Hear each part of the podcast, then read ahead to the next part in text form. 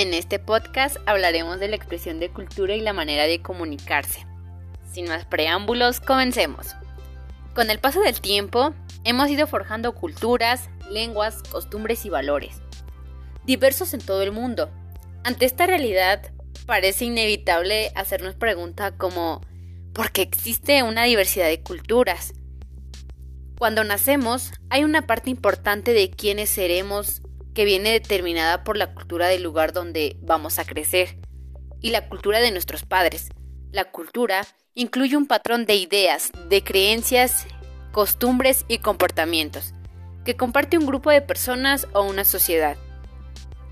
Tal y cual como nos vestimos, la forma de saludar, mostrando nuestra tradición en cualquier lugar, porque de esta manera damos a conocer nuestra cultura sin tener vergüenza o miedo. Pero esto no quiere decir que cuando conocemos otra cultura no lleguemos a sentir miedo, y ante esta emoción puede surgir el rechazo y los prejuicios. A veces lo desconocido nos genera inseguridades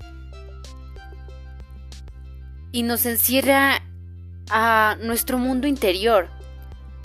Pensar en otras personas diferentes, distintas costumbres y maneras nuevas de hacer las cosas causa terror, debido a que cada persona tiene su propia cultura y la da a conocer de diferente manera.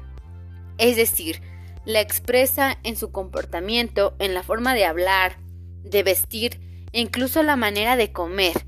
En la actualidad, a muchos jóvenes les cuesta trabajo expresar su cultura por miedo a ser rechazados por una sociedad, a ser discriminados pero yo les digo, jamás se sientan menos que otra persona, pues todos somos iguales sin importar el color de piel, la manera de vestir y convivir, las costumbres, sin importar el lugar en el que nacimos o crecemos, la lengua que practiquemos, sin importar nada. Todos merecemos respeto y sobre todo uno merece ser feliz con lo que es. Así que sal y demuestra lo valioso que es para ti que conozcan tu cultura Demuéstrale quién eres. Como muchos sabemos, en México y en el mundo existen personas que no padecen de ninguna discapacidad y también personas que padecen de discapacidad. Pero esto no quiere decir que tengamos el derecho de ofender a una persona que padece de discapacidad. En muchas ocasiones hemos escuchado e incluso dicho palabras que ofenden a personas, perjudicando su autoestima por eso es importante aprender a utilizar palabras adecuadas para, evitar, para poder comunicarse con una persona que sufre problemas, evitando herir sus sentimientos.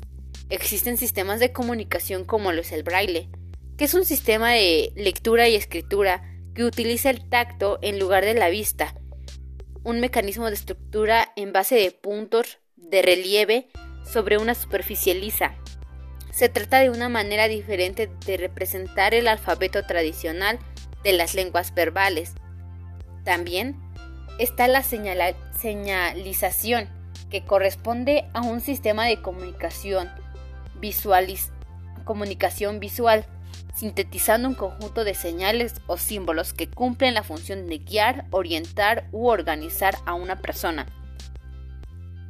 debemos ponernos en lugar de ese tipo de personas para poder tener una mejor comunicación, para evitar herir sus sentimientos y sobre todo para evitar la desigualdad, porque en este mundo en el que vivimos hoy existe mucha discriminación e humillación, ya sea por la manera en que te vistes, tu color de piel, que eso no te importe, que no te importe a ti, porque tú tienes que ser diferente a los demás. Demuestra quién eres.